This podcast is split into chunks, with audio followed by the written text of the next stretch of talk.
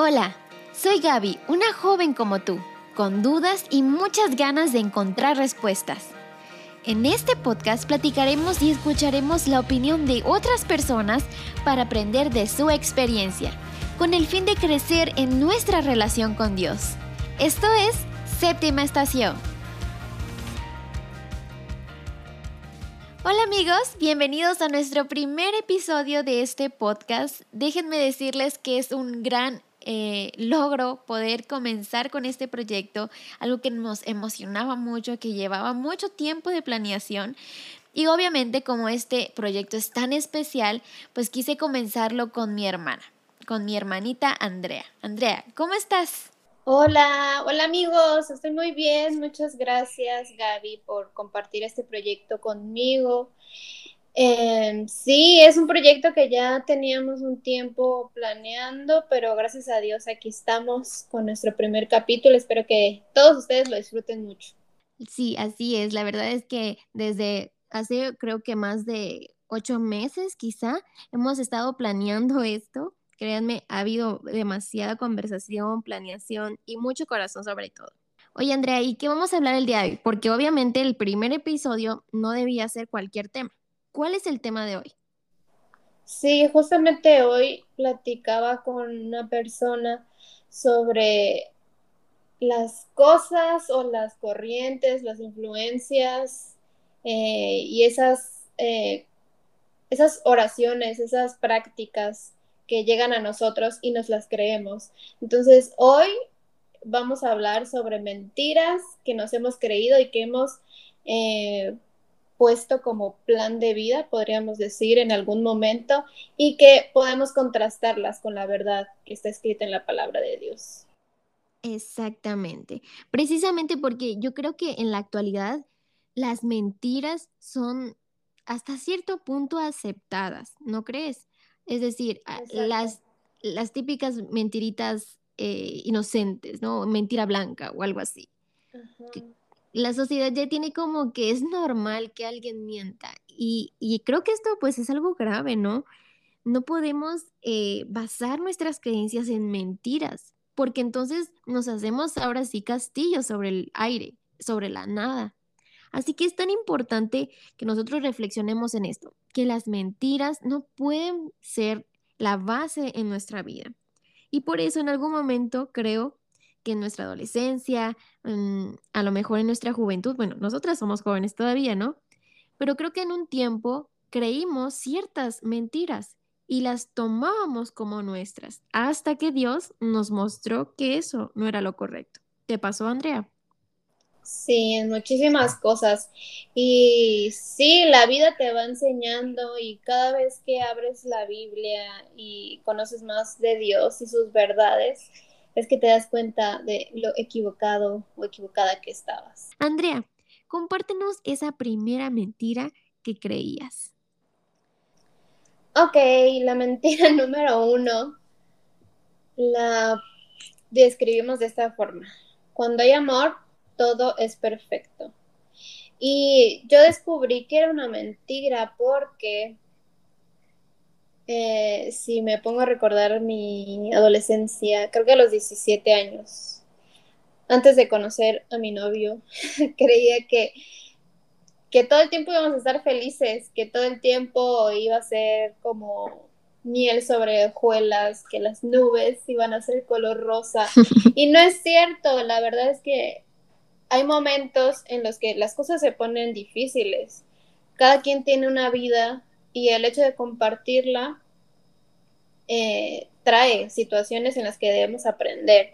Y a veces se llora y a veces se ríe. Y todo esto podríamos decir que, que es bonito y, y que es perfecto, entre comillas, pero a veces cuando decimos perfecto no, no nos referimos a esos momentos de soledad, de debilidad, de tristeza. Y de hecho la palabra de Dios dice cuál es la verdad. En Eclesiastés 4, 9 y 10 em, dice de esta forma, mejor son dos que uno porque tiene mejor paga por su trabajo. Porque si cae el uno levantará a su compañero, pero hay del que está solo, porque cuando caiga no habrá otro que lo levante. Y la palabra de Dios lo dice precisamente en porque si cae, quiere decir que en algún momento habrán flaquezas. Cuando hay amor también habrán problemas, pero todo esto nos ayuda a aprender, a aprender ciertas cosas. ¿Tú qué opinas, Gaby? Pues creo que tienes razón. La verdad que esto dentro del contexto eh, del noviazgo quizá, ¿no? O el amor de pareja, o incluso en la familia, creo que también suele pasar. Todos nos amamos, ¿no? Creo que es algo que damos por hecho, que nos queremos, que nos apreciamos y que deseamos lo mejor para el otro. Pero en este mundo imperfecto, precisamente, en este mundo pecaminoso, este, este ideal de lo perfecto, que sería a lo mejor sin dolor, sin problemas, sin llanto, eh, sin temor, en este mundo todavía no lo podemos tener. Y que es precisamente, yo creo que, que, que nuestro corazón anhela esa perfección y que solo tendremos cuando eh, vivamos con Jesús en el cielo. Y a pesar, ¿no? De que eh, tengamos esas relaciones o esas situaciones y haya ese dolor, me gustó el versículo que elegiste porque me ayuda a comprender de que no estamos solos y que cuando uno cae, cuando uno está en problemas, está en situaciones, está el otro allí para apoyar, ¿no? Para ahí, toma, eh, agarra mi mano y aquí estoy. Recuerda que cuando éramos niñas, porque Andrea y yo, pues desde muy chiquitas éramos mejores amigas. Yo me acuerdo que una de las cosas que nos unió fue eso, estar siempre juntas, tomadas de la mano, casi que como castigo empezó, ¿no? Pero eh, esa constante eh, cercanía me hizo eh, apreciar a la persona que yo tenía a mi lado. Y el, y el cuando uno pasa esas situaciones de dolor, también se recuperan con otra persona, ¿no? Las, las aflicciones solitos son tristes, pero si tenemos a otra persona que nos apoya y además a nuestro Dios, creo que a pesar de los problemas podremos eh, sobrellevarlo, ¿no? Y volver a levantarnos. Exactamente, lo has dicho todo. bueno, pues muy bien, entonces esta fue la primera mentira. Vamos a la segunda mentira. La mentira, en mi caso, que yo creía es yo puedo sola. No sé si alguna vez algunos de ustedes lo hayan dicho. Sí, yo puedo. Yo puedo solo, o sea, soy fuerte, soy inteligente, sé esto, sé lo otro. Y en algún momento creo que lo pensamos, ¿no? Y creo que no está mal que saber que, que tenemos fortalezas y aprovecharlas y usarlas, pero no es cierto que podemos solos. Y precisamente, ¿no? Con lo anterior, creo que podemos reafirmarlo. Eh, yo encontré la cita en Juan 15:5 que dice, yo soy la vid y ustedes las ramas. El que permanece en mí y yo en él da muchos frutos, porque separados de mí nada pueden hacer. Y creo que es difícil, ¿no? Porque a veces nos enfrentamos con nuestro orgullo, con lo que yo quiero hacer, porque eso es lo que yo quiero y lo que deseo y por eso yo puedo, ¿no? Pero en la realidad nos damos cuenta que posiblemente alcancemos cosas, pero no valdrán la pena o no será suficiente. Y es ahí cuando nos daremos cuenta de que no podemos solos, de que necesitamos de Dios en nuestra vida para que las cosas tomen un sentido. ¿Te ha pasado, Andrea?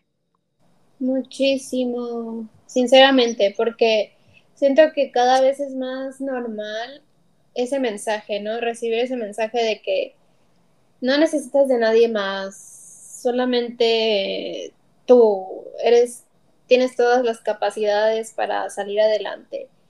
Y puede que sí tengas el talento, la capacidad, pero creo que nunca podemos olvidarnos de esa persona que realmente llena nuestros vacíos y es eso solamente Dios.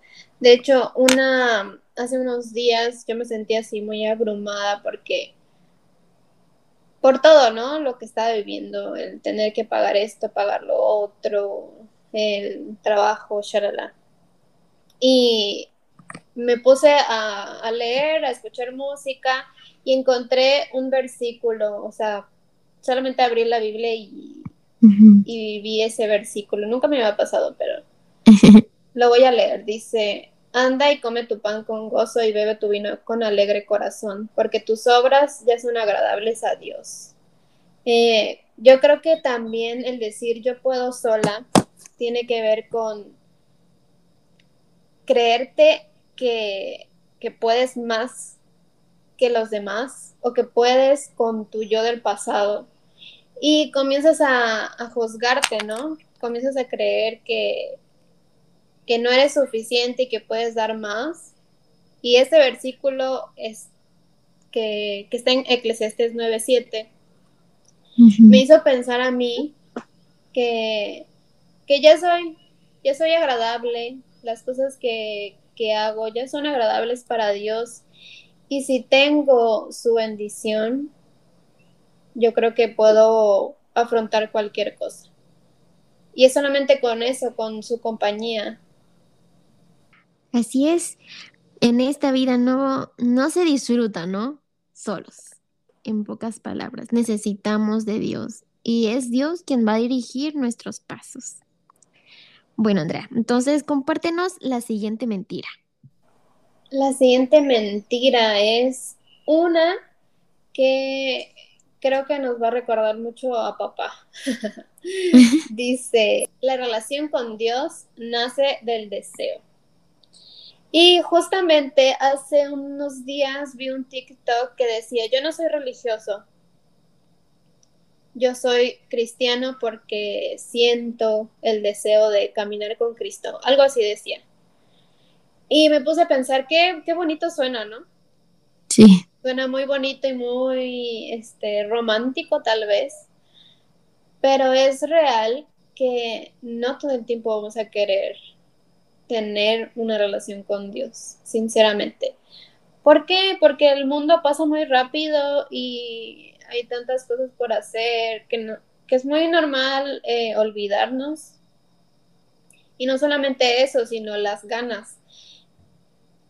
Y bueno, en, en cuanto a la verdad que dice la palabra de Dios, está, por tanto, pondréis estas mis palabras en vuestro corazón y en vuestra alma y las ataréis como señal en vuestra mano y serán por frontales entre vuestros ojos. Y las enseñaréis a vuestros hijos, hablando de ellas cuando te sientes en tu casa, cuando andes por el camino, cuando te acuestes y cuando te levantes. Ese es un versículo de Deuteronomio. Y bueno, es eso, ¿no? El hecho de que la palabra de Dios menciona cuando te sientes, cuando te levantes, cuando andes en el camino, habla de una rutina. Y esto quiere decir que no va a ser como, eh, recuerda mi ley cuando sientas en el corazón las ganas de abrir tu Biblia. No dice eso. Sino dice, cuando estés caminando, cuando estés hablando con alguien, cuando te levantes, recuerda a Dios. Y, es una mentira que, que suena muy bonita y y podemos llegarnos, podemos muy fácil creernos eso de que es nada más por el deseo que, que queremos estar cerca de Dios. Sí, la verdad que en algún momento yo he escuchado eso. Muchachos que dicen, es que yo no siento el deseo de orar, yo no siento el deseo de leer mi Biblia. Y digo, es algo normal, ¿no? Creo que nos pasa a todos en algún momento, que no tengamos el deseo, pero una relación con Dios es algo que se aprende a hacer, ¿no? No porque lo desees, sino porque es lo correcto, porque sabes que es lo mejor. Es como cuando te enseñan a comer verduras. Al principio no te gustan y quizás ni deseas, ¿no? Comerlas. Pero tus padres saben que es lo mejor y por eso te enseñan a comerla. Y entonces cuando creces uno dice, bueno, no me gusta la zanahoria, pero la como porque es lo mejor. Y entonces Quizá no sienta el deseo de comer la zanahoria, pero aprendo que es lo mejor, que me conviene, que me hace ser más fuerte, etcétera, ¿no?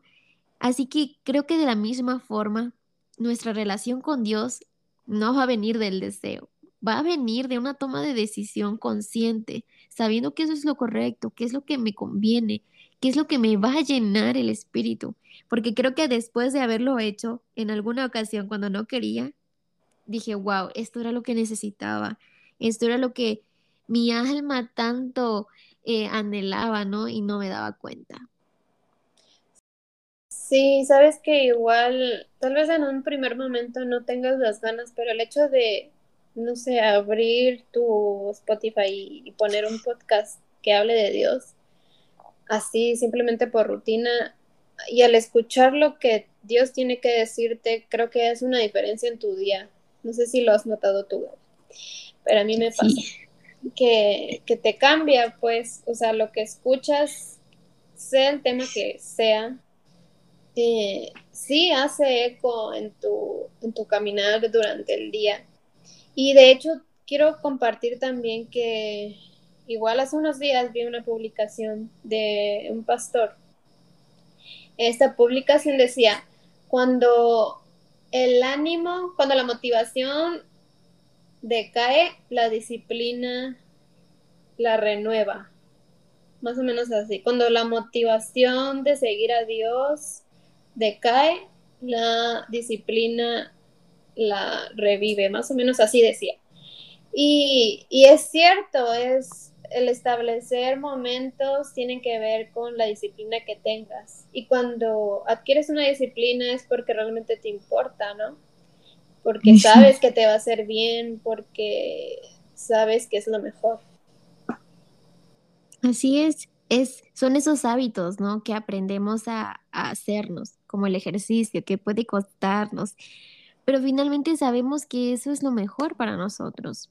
Así que, amigos, si a ustedes les ha pasado que no tienen el deseo, en ese momento digan, ok, no lo deseo, pero Señor, ayúdame, quiero hacerlo, quiero quiero tomar la decisión porque sé que es lo mejor. Y en ese momento ya, sin darse cuenta, lo están haciendo. Así es. Fuertísimo, pero real. Muy bien. Pues vamos a la siguiente mentira. Esta es una mentira que en algún momento igual, que casi todas las mentiras que yo creí fueron en mi adolescencia, la verdad, ¿no? Porque pues gracias a Dios hemos aprendido. La mentira es, he fallado tanto que mejor ni me acerco a Dios. Es decir, he pecado tanto que no merezco estar en la presencia de Dios. Me da vergüenza, ¿no? Y yo creo que eso es un, algo que escucho mucho y que nos pasa quizá a, la mayoría, ¿no? De encontrarse avergonzado por las decisiones que uno ha tomado por esos errores que a lo mejor te han marcado y han dañado a otras personas y crees que por eso que hiciste o por esas cosas que tomaste y que fueron equivocadas, ya no mereces estar ante la presencia de Dios. Y queridos amigos, gracias a Dios que encontramos en 1 de Juan 1.9 lo siguiente. Si confesamos nuestros pecados, Él es fiel para perdonarnos y limpiarnos de toda maldad. Saben, para mí esta es una gran promesa porque a pesar de los errores y las cosas que yo haya hecho, Jesús ya murió por esos pecados, por esos errores. Y lo único que tenemos que hacer es ir a Él y confesarlos. Y cuando nosotros confesamos esos, esas fallas, esos errores, ya estamos acercándonos a Dios. Y Él dice, te perdono. No, no, no necesitamos pero primero, no, porque algunas personas yo escucho que dicen, no, es que primero eh, aléjate de tu pasado o primero, eh, etcétera. No, primero vamos a Dios y Él nos limpia, no al revés. No necesitamos ser perfectos para ir a Dios. Él decía que como estemos, vayamos a Él y entonces Él nos va a limpiar de toda nuestra maldad. Sí, siento que es muy fácil creer eso porque todo el tiempo nos culpamos, ¿no? Así como decías, de las decisiones que tomamos, eh, de las cosas que hacemos. Y, y yo a veces me imagino a Jesús como diciéndome, Andrea, no me importa lo que estás viviendo, no me importa tus equivocaciones del pasado solamente búscame, toma mi mano, eh, quédate conmigo. Y estaba ganas de llorar me dan. pero, pero sí, o sea, si, si comenzáramos a pensar que, que Dios tiene tantas ganas de estar a nuestro lado realmente y de perdonarnos, porque lo único que tenemos que hacer es, es oír a Jesús y decirle, en esto me equivoqué y, y soy muy débil y tal vez caiga otra vez, pero yo sé que tú vas a perdonarme y yo sé que, que puedo confiar en ti, que puedo tomar tu mano y las cosas serán diferentes. Así es, y creo que no solamente esta promesa nos ha ayudado a nosotras, como lo hemos expresado, sino hoy queremos que sea una promesa en tu vida, en ti, en que nos estás escuchando. Queremos que tomes esta promesa porque en realidad es para todos. Aquel que desea de corazón encontrarse con Dios, a pesar de su situación, Dios estará a su lado y nos dará todas las oportunidades que necesitamos. Otra, otra analogía que nos puede ayudar a comprender esto es cuando eh, es como si alguien enfermo, que está enfermo, eh, dice, no, no, no, muchas gracias, yo no quiero ir al hospital. No, no, no, yo no, es que estoy tan enfermo que no puedo ir a un hospital, no puedo ir con el doctor, es que estoy tan enfermo, imagínense, estoy tan enfermo que no puedo ir con el doctor. O sea, ¿no le sonaría algo como absurdo? ¿Cómo que si estás muy enfermo no puedes ir con el doctor? Pues obviamente eso es lo que necesitas, al doctor para que él te cure, ¿no? Precisamente eso es lo que trata de decir eh, o lo que nosotros decimos cuando decimos que hemos fallado tanto y no merecemos y que no queremos y no podemos estar ante la presencia de Dios. Cuando nosotros decimos esto es, es como decir que estoy muy enfermo y no puedo ir con el doctor. Precisamente porque estamos muy enfermos, tan lastimados, tan heridos, tan cegados a lo mejor por el pecado, es que necesitamos acercarnos a Dios, porque Él es el que curará esas, heridas en que nos permitirá tener un nuevo comienzo, un nuevo día. Y me encanta otro versículo que dice que cada día las maravillas de Dios se renuevan. Así que al acercarnos a Dios es la oportunidad que tú te das para volver a comenzar. Otra de las mentiras que muchas veces creímos o en algún momento creímos es la siguiente. Dios solo ama y es bueno con los que siguen su ley. Y creo que en mi, experiencia, Gaby, mm, yo de niña creía que, o aprendí, que solamente si hacía lo bueno, si... Obedecías, ¿no? Si obedecía, si actuaba de manera correcta, eh, podía no solo recibir bendiciones, sino también ser amada por Dios. Y ahora me pongo a pensar, y qué triste que una niña piense eso, o qué triste que cualquier persona piense eso, la verdad. Porque es una mentira. Justamente Efesios 2.4 dice, pero Dios cuya misericordia es abundante por el gran amor con que nos amó. Y este versículo no se refiere a una persona nada más.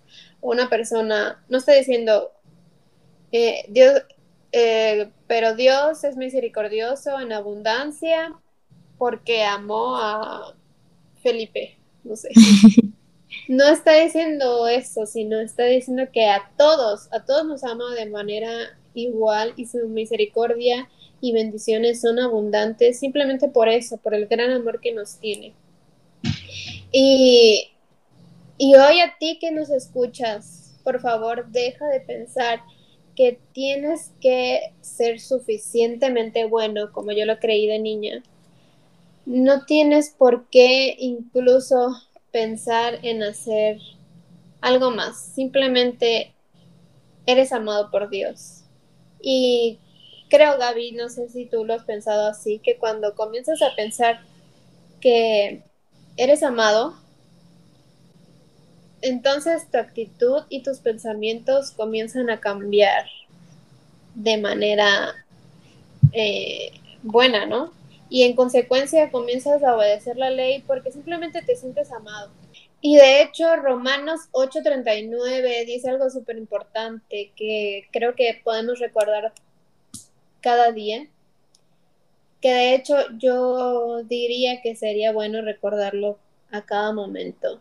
Ni lo alto ni lo profundo, ninguna otra cosa creada nos podrá separar del amor que Dios nos ha mostrado en Cristo Jesús nuestro Señor. Y aquí hace eh, hincapié en el sacrificio de Cristo Jesús, porque incluso Jesús estaba pensando no solamente en las personas que había conocido que, que habían pecado, sino también pensaba en ti y en mí, que pronto lo conoceríamos. Y es ahí donde, donde podemos ver esa verdad, o sea, simplemente porque Él nos amó, dio su vida por nosotros y no necesitamos hacer más. Decía hace un momento que el hecho de sentirnos amados incluso puede hacer que nuestros pensamientos y nuestras acciones cambien de manera que realmente reflejemos a Jesús. Y creo que eso es muy importante para nuestro aprendizaje de vida. Eh, el sentirnos amados por Jesús yo creo que puede cambiar muchísimo, incluso nuestras relaciones, nuestra autoestima, Gaby. Creo que eso es muy importante también. Sí, definitivamente que el amor de Dios es para nosotros siempre, en todo momento, aun si no lo conocemos. Dios ya nos ama. Y, y lo mejor es que Dios tiene planes para nosotros, para cada uno de nosotros. Y si le damos la oportunidad, puede sorprendernos. Vamos entonces a la siguiente mentira, ya nuestra última mentira de este episodio, y es la siguiente. Cuando sea adulto o mamá, voy a poder dar o enseñar a otros la Biblia. No me siento suficiente ahora para testificar. Esta es una de las mentiras que yo me decía cuando tenía como, bueno, entre 17, 18, ¿no? 19 años, más o menos esa era mi edad cuando pensaba esto. Y bueno, eh, para los que conocen un poquito más de nosotras, nuestro ministerio empezó ya hace cinco años, o más, más o menos ya casi. Y pues para eso mi hermana tenía 17, yo tenía 20. Y obviamente, eh, pues es las, esta mentira la creía antes. Y esto porque yo pensaba que no sabía suficiente. A André y yo siempre, o más bien de, nacimiento, hemos sido cristianas y nos han enseñado de la palabra de Dios. Pero yo sentía que no sabía. Es decir, yo sabía, yo pensaba que lo que sabía era muy poquito y que yo no podría enseñar las grandes cosas de la Biblia a otras personas. Y obviamente estaba súper equivocada porque después eh, entendí que cualquiera sea nuestra edad, desde niños incluso, que ya después luego me acordé que también de niña yo compartía la palabra con, de, de, Dios con mis amigos. Y a esa edad pues obviamente sabía menos.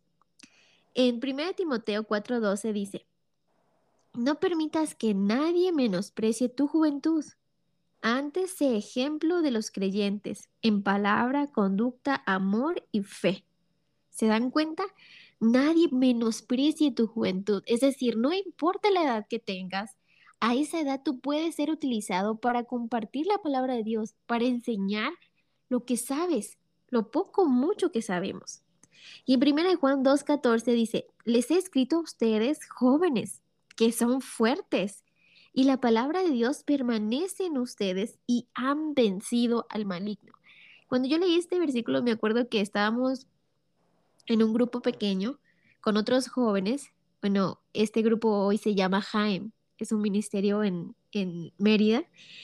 Y la verdad es que yo me acuerdo que se quedé súper sorprendida, Andrea. No sé si a lo mejor tú te acuerdas, pero yo recuerdo que este versículo me marcó. Fue como, Dios nos ha escrito a nosotros jóvenes, dice, porque somos fuertes y la palabra de Dios ha permanecido en nosotros, en quien lo ha permitido, ¿no? Y dice, han vencido al maligno. primero nos dice en Timoteo que no, me, no debemos menospreciar nuestra juventud y luego nos dice que nos ha escrito a nosotros porque sabe que somos fuertes, que tenemos energía, que tenemos esas ganas, ¿no? De hacer cosas nuevas, que sean diferentes, porque así somos, ¿no? Nos entusiasman los proyectos y las cosas nuevas. Como jóvenes es algo natural en, en esta edad. Y es precisamente que por eso Dios nos ha dejado a nosotros la palabra para que la compartamos. Y en cualquiera sea nuestra edad, por muy pequeños que nos sintamos, ¿no? Es el momento, cada día que tengamos la oportunidad para compartir la palabra de Dios. ¿Te acuerdas, Andrea, cuándo fue la primera vez que tú compartiste, como ya más consciente? Sí, tenía, yo creo que tenía 17 también, con un amigo. Bueno, esa fue de manera más, más personal, o sea, más de que yo realmente estaba en lo que estaba. Porque sí, desde niños, pues hemos estado en todo ese ambiente. Y, y sí, yo creo que en ese momento, fíjate que yo no creí que, que no supiera lo suficiente para compartirlo. Pero sí es real, a medida que vas creciendo, como que tus inseguridades también van creciendo y te crees eh, que no puedes, que por ser chiquito, como el, el audio, un meme que, eso que fue muy popular, no, no puedo porque estoy chiquito. Eh, Sí, yo creo que todo eso tiene que ver con nuestra mentalidad y, qué lindo que, Dios haya puesto eso escrito, que nosotros jóvenes, yo creo que obviamente no sabía que, que al ser jóvenes íbamos a tener ese pensamiento y el darnos la seguridad y decirnos, ustedes son fuertes, o sea, yo veo en ti algo que nadie más ve, solamente atrévete a hacerlo. Exacto. Creo que eso es, padrísimo. Y bueno, hace ratito mencioné del Ministerio de Jaime y fíjense que para nosotras fue muy importante porque estábamos precisamente comenzando a tener una relación con Dios a esa edad, Andrea 17 y yo 20. Y estamos descubriendo lo, lo emocionante que es realmente conocer a Dios, no solamente de oídas, ¿no? Como nos lo enseñaron nuestros maestros en la iglesia, nuestros padres. O sea, no solamente de lo que habíamos escuchado, es decir, ahora lo estábamos viviendo, era real para nosotras. Y creo que cuando nosotros nos damos la oportunidad de conocer a Dios, no solamente estas mentiras van a salir de nuestra mente y van a cambiar nuestra forma de pensar, sino que ahora nos vamos a convertir en piezas útiles al servicio de Dios. Y créanme, ese poquito que a veces creemos que sabemos es inmenso, una luz inmensa que llena la vida de otras personas de esperanza. Porque hay mucha gente que no sabe nada, que ni siquiera ha escuchado la historia de Jesús y lo que Dios ha hecho por nosotros y qué está haciendo hoy por nosotros y la promesa de que viene por nosotros, ¿no? Por sus hijos. Así que no tengamos miedo y si tenemos miedo, enfrentémoslo, ¿no? tomemos la palabra de Dios y dice, porque ya lo dijo la Biblia, ¿no? Ya no lo dijo Dios, son fuertes, son valientes. Ustedes, dice, han vencido al maligno. Así que con el poder del Dios y con el poder del Espíritu Santo podemos compartir y vencer nuestros miedos. como ves, Andrea? Sí, y sabes, ahorita que estaba pensando en eso que dije, que no me sentía temerosa cuando cuando empecé a compartir así de manera real con una persona este, sobre Dios. Creo que se debía a eso, que yo estaba viviendo algo diferente eh, en, en relación con Dios. Y justamente eso era lo que me daba seguridad. No era que supiera muchísimo, porque no, o sea, apenas tenía 17 años. Eh, no simplemente era esa seguridad de que sabía que Dios estaba conmigo porque Él conocía mi corazón y mis intenciones de compartir su mensaje. Y creo que es eso, eso es lo que cuenta, amigo que nos estás escuchando. Si tú tienes las ganas, pero tienes el temor de que algo malo suceda, de que algo no te salga, por favor, confía en que esto ya lo ha dicho Jesús, ya lo ha dicho Dios, tú eres capaz y puedes lograr muchísimas cosas si confiamos en el poder que nos ha dado. Amén, amén. Dios es bueno con nosotras. Gracias, Andreita, por compartirnos tus aprendizajes, por, eh, bueno, a ustedes también que nos escucharon en este primer episodio. Eh, ha sido muy emocionante para nosotras emprender con este proyecto. ¿Cómo te sientes, Andrea? Nerviosísima, la verdad, pero espero que nos tomen con, con amabilidad y que nuestros miedos se disipen después de que ustedes escuchen este podcast. Por favor, escríbanos si tienen alguna sugerencia, si, eh, si quieren que hablemos de algún tema, nosotras felices de poder eh, seguir creando para compartir el mensaje de Dios. Así es, y también déjenos saber cuáles son esas mentiras que creían, ¿no? En algún momento y que Dios les hizo ver cuál es la verdad. Ah, recuerden seguirnos por nuestras redes sociales. Estamos en Instagram, en TikTok, en Facebook, en YouTube. Y pueden encontrarnos como arroba séptima punto estación y en YouTube y Facebook como séptima estación. Así que los esperamos allí. Queremos saber qué, qué mentiras creían, ¿no? En su momento y que Dios les abrió los ojos y les dijo, no, hey, por allí no es, esta es mi verdad. Sí, amigos, muchas gracias por estar con nosotras, nosotras encantadas de de haber pasado un momento juntos. Nos vemos la siguiente semana y recuerda que estás en la séptima estación con rumbo a nuestra mansión. Adiós.